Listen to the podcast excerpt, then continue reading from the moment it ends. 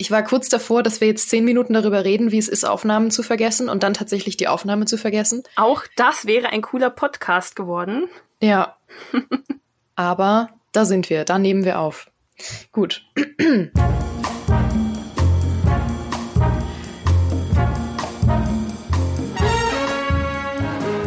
Ich muss euch etwas gestehen. Ich habe ein großes Prokrastinationsproblem.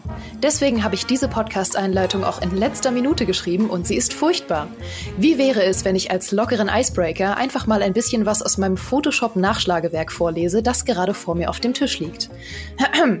Export Clipboard, Show Tooltips, Dynamic Color Sliders, Beep when done. Dankeschön. Wer aber ganz bestimmt ganz großartig vorbereitet ist, ist meine heutige Lieblingskollegin und die einzige Frau, der ich erlauben würde, ein Loch in meinen Körper zu stechen. Ich sollte vielleicht erwähnen, dass sie gelernte Piercerin ist und die wirklich einen fabelhaften Spielegeschmack hat, aka einen sehr ähnlichen Spielegeschmack wie ich. Herzlich willkommen, Steffi. Was spielst du so? Hallo Geraldine, ich tobe mich gerade in der Boss Factory von Saints Row aus. Dann mal vielleicht die ganz ketzerische Frage zu Beginn.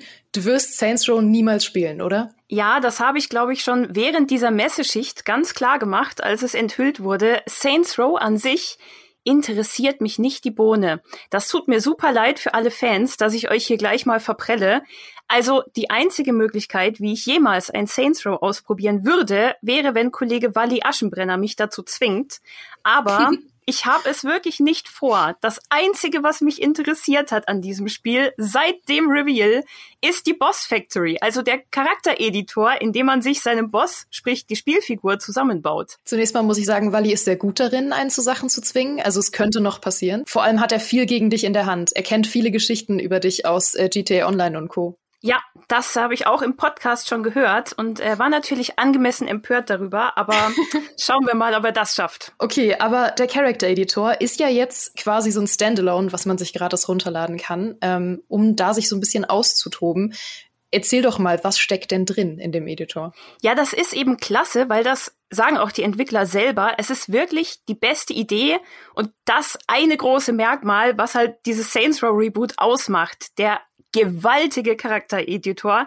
Es ist streng genommen ja gar kein eigenes Spiel. Ja, also man baut sich da seine Figur zusammen, wie man das halt macht. Aber ich bin so jemand, ich hänge zum Beispiel, wenn ich Sims anfange, die ersten drei Stunden einfach nur in diesem Editor und baue mir einen Charakter mhm. zusammen. Bei Dragon Age ist das genau das gleiche. Ich muss wirklich jede einzelne Option durchklicken und wenn es vielleicht doch noch eine bessere Frisur gäbe, dann investiere ich noch eine halbe Stunde da rein und bis die Haarfarbe feststeht und alles. Das ist mhm. mir super wichtig. Also nicht nur bei Rollenspielen, sondern zum Beispiel wie gesagt, auch bei Sims oder solchen Simulationen, wenn man mir einen Editor gibt, dann werde ich den bis in seine Grenzen ausreizen. Und diese Grenzen sind bei der Boss Factory wirklich sehr, sehr, sehr weit gefasst. Also du, mhm. du kennst natürlich Saints Row. Das ist ein abgedrehtes Setting und da passt es super rein. Aber die Macher haben sich da so viel einfallen lassen, was du machen kannst.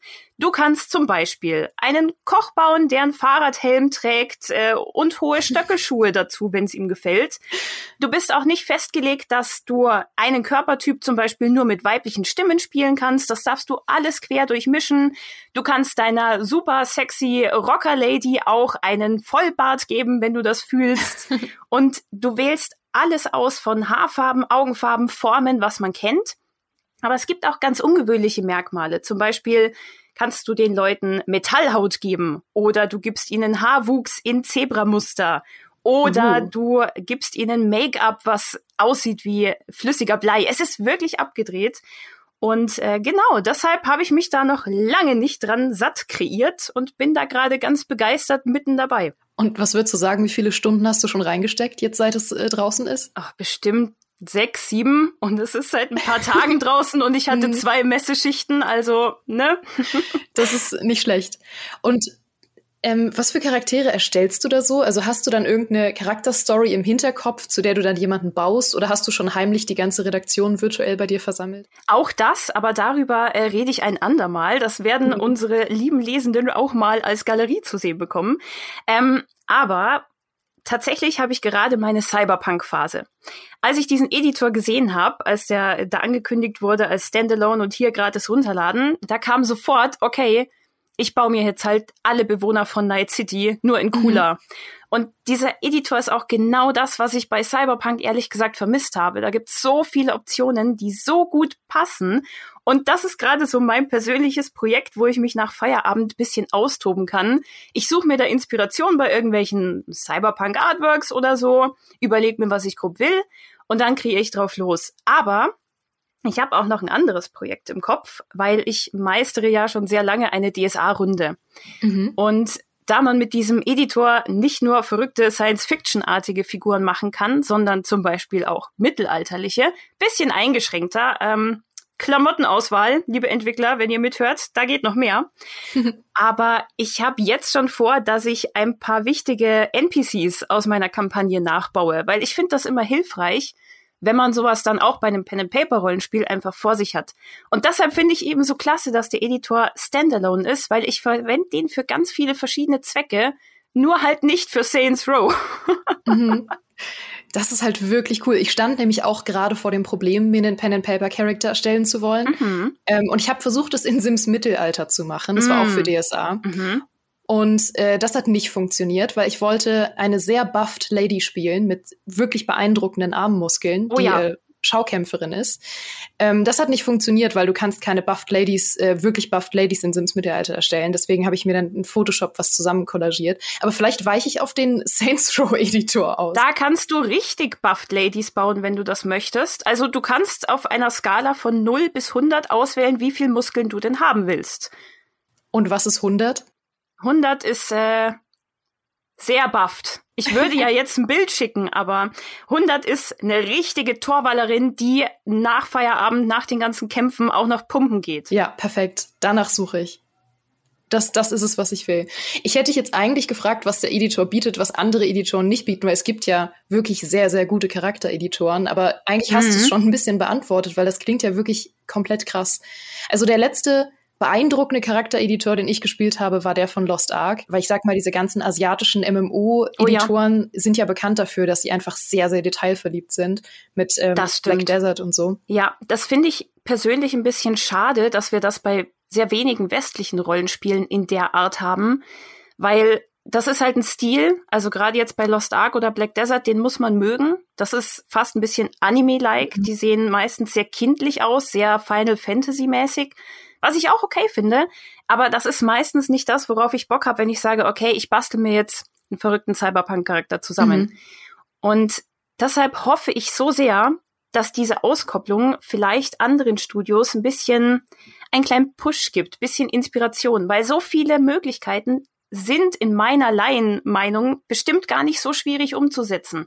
Zum Beispiel, dass du völlig frei deine Haar- oder Augenfarbe anpassen kannst oder deine Hautfarbe. Mhm. Das sind so Optionen, wo ich oft nicht verstehe, warum das denn so beschränkt ist. Dann hast du halt die Wahl aus, weiß ich nicht, sechs Hauttönen und das war's. Aber was mache ich denn, wenn ich jetzt jemanden hellblau machen will? Ja. Und das sind ja nur Farbregler, die man verschiebt. Ich verstehe schon, dass viele andere Faktoren, gerade in einem komplexen Rollenspiel, vielleicht auch mit sehr ausgefallenen Cinematics, dass die schwer umzusetzen sind, weil wenn du da 50 Nasenformen hast, dann musst du auch sicherstellen, dass alle diese 50 Nasenformen in Cutscenes funktionieren und nicht auf einmal durch die Oberlippe klippen oder so. Mhm. Ähm, deshalb, ich hoffe ja, dass wir da mit fortschreitender Technik mehr Freiheiten bekommen, weil ich schon merke, also ich will mich nicht ärgern im Charaktereditor. Ich will mir denken, oh, das ist geil. Ansonsten fange ich das Spiel ja gleich mit einer schlechten Laune an, weil ich nicht das geschafft habe, was ich eigentlich bauen wollte.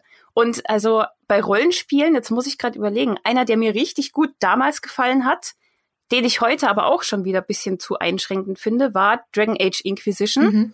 Das hatte diese, diese Quadrate, auf denen du sozusagen auf X- und Y-Achsen einen Punkt verschieben konntest und dadurch Formen und Größen angepasst hast. Das fand ich total klasse, weil da konntest du die Verhältnisse von deinem Gesicht wirklich wild umbauen. Und ähm, ansonsten wird's meiner Meinung nach schon wieder bisschen dünn, außer eben, wie du gesagt hast, eher so bei den asiatischen Rollenspielen. Mhm. Wobei, was du auch gesagt hast, dass man ähm, im Character Editor auch einfach gute Laune haben möchte, das ist, glaube ich, auch noch so ein Punkt abseits von, was der Editor bietet. Es gibt so Charaktereditoren, in denen man total gerne Zeit verbringt, habe ich das Gefühl. Ja, Ja, weil sie total. zum Beispiel gute Musik haben und einen coolen Hintergrund und irgendwie generell eine gute Stimmung verbreiten. Es gibt einfach Editoren, in denen ich gern Zeit verbringe, obwohl sie objektiv nicht besonders gut sind. Ich sag nur Oblivion. Oh ja, Oblivion. Aber das ist auch schon wieder mit so viel Nostalgie besetzt. Und da konntest du die Haut auch grün und pink machen. Ja. Siehst du? Aber ja, ich verstehe voll, was du meinst. Das ist in der Boss Factory Gott sei Dank auch ganz cool gelöst. Ähm, also im Hintergrund wummern so ein paar Beats, die dich einfach so sehr hypen, dass dieser Charakter jetzt klasse wird. Aber ich mache mir da auch ganz schamlos meine eigene Musik an, wenn ich es brauche. Also bei Cyberpunk, dann lasse ich halt irgendwie im Hintergrund diese Radiostationen durchdüdeln. Oder wenn ich dann doch an die DSA-Charaktere gehe, dann höre ich was Mittelalterliches, um mich da in Stimmung zu bringen das passe ich mir schon so ein bisschen an. Und das ist eben cool, weil du weißt, du kannst es machen und es beißt sich nicht mit dem Spiel, was danach kommt, weil es kommt ja danach gar kein Spiel in meinem Fall. Mhm. Also der Vollständigkeit halber sollte ich vielleicht sagen, ähm, wenn du jetzt Saints Row spielst, dann kannst du diesen Boss natürlich direkt übernehmen. Also das ist ja auch der Sinn dahinter. Die wollen die Leute ja jetzt schon auf das Spiel aufmerksam machen mit dem, hey, guckt mal, ihr könnt euch schon jetzt voll den tollen Charakter zusammenbasteln. Ihr könnt euch den dann direkt ins Spiel übertragen und loslegen, wenn es erscheint. Ihr könnt ihn aber auch mit Freunden teilen. Also es gibt schon so eine Bibliothek, wo du dann die von anderen runterladen kannst. Mhm das ist halt jetzt nicht das, wofür ich es benutze, aber das muss ja nicht für alle gelten. Also ist ja valide, wenn Sie damit ein bisschen Werbung machen wollen. Aber bevor ich es vergesse, es gibt auch ein ganz großes Pünktchen, was in diesem Editor in meinen Augen noch sehr mangelhaft besetzt ist. Mhm. Und zwar Tattoos. Oh ja. Das ist bei mir ein persönliches Thema. Ja, habe ich auch gehört. ich habe, wie du vorhin gesagt hast, ja lange in einem Tattoo- und Piercing-Studio gearbeitet. Und ich bin selber äh, relativ großflächig tätowiert. Und das finde ich total schade. Weil du hast irgendwie gefühlt bloß zehn Tattoos für jede Körperstelle. Und du kannst nicht mal coole Full Sleeves oder so draus bauen, sondern du musst dich dann entscheiden, ja, klebe ich jetzt so ein doofes Tribal auf meinen Oberarm oder mache ich vielleicht doch die rauchende Knarre. Und das passt vom Stil nicht gut zusammen, die verschiedenen Sachen. Das stört mich total. Ich will endlich einen Editor, in dem ich mich bei Tattoos so austoben kann wie in der echten Welt. Also, da dürfen Modder vielleicht gerne noch bisschen was nachliefern. Mhm. Ich hoffe, dass es Modding-Tools für die Boss Factory geben wird. Dann wäre ich wirklich super happy. Das wäre natürlich riesig, ne? Also dadurch, dass es ähm, nicht auf Steam aktuell ist, soweit ich weiß, äh, ist es natürlich ja, nicht Epic. so einfach. Also mit dem Steam ja. Workshop wäre das natürlich mega gewesen, wenn du direkt einfach die Steam Workshop äh, Einbindung gehabt hättest, dann hätte man ja en masse einfach Tattoo-Skins und andere Skins und äh, kleine Mods irgendwie noch mit mit einbauen ja, können. Ja, das ja, das stimmt. Nee, es ist äh, im Moment, weil Saints Row, soweit ich weiß, auch Epic exklusiv erscheint und eben auf den Konsolen verfügbar. Aber mal schauen, vielleicht finden da ja äh, findige, kreative Menschen doch Möglichkeiten, mir mehr Tattoos zu beschaffen. Das würde mich sehr freuen. mich auch, Steffi, mich auch. Oh. Das ähm, war ganz großartig, dass du heute hier warst. Und ähm, nicht nur das, sondern dass du auch ein wirklich fantastisches Thema mitgebracht hast. Vielleicht sogar mein Lieblingsthema bisher. Oh, vielen Dank. Obwohl es gar kein richtiges Spiel war. Aber ich glaube, das ist so ein cooles Projekt, das ist hoffentlich verzeihenswert. Ja, total. Ich fand gerade das toll. Und du hast dir damit die Ehre erspielt, mir ein neues Piercing stechen zu dürfen. Ihr habt's alle gehört, hier an dieser Stelle. Äh, ich werde berichten, sobald es geschehen ist. Ja, wir werden, wir werden Fotos in diese Podcast-Kapsel schicken. ah, schön. Ihr Lieben da draußen, dann war's das heute wieder. Und ich hoffe, ihr hattet wie immer ein famoses Frühstück, einen sicheren Weg zur Arbeit oder habt diesen Podcast als Untermalung zum Charakterbauen gespielt. Wir hören uns hier nächsten Freitag wieder und bis dahin macht's gut. Tschüss.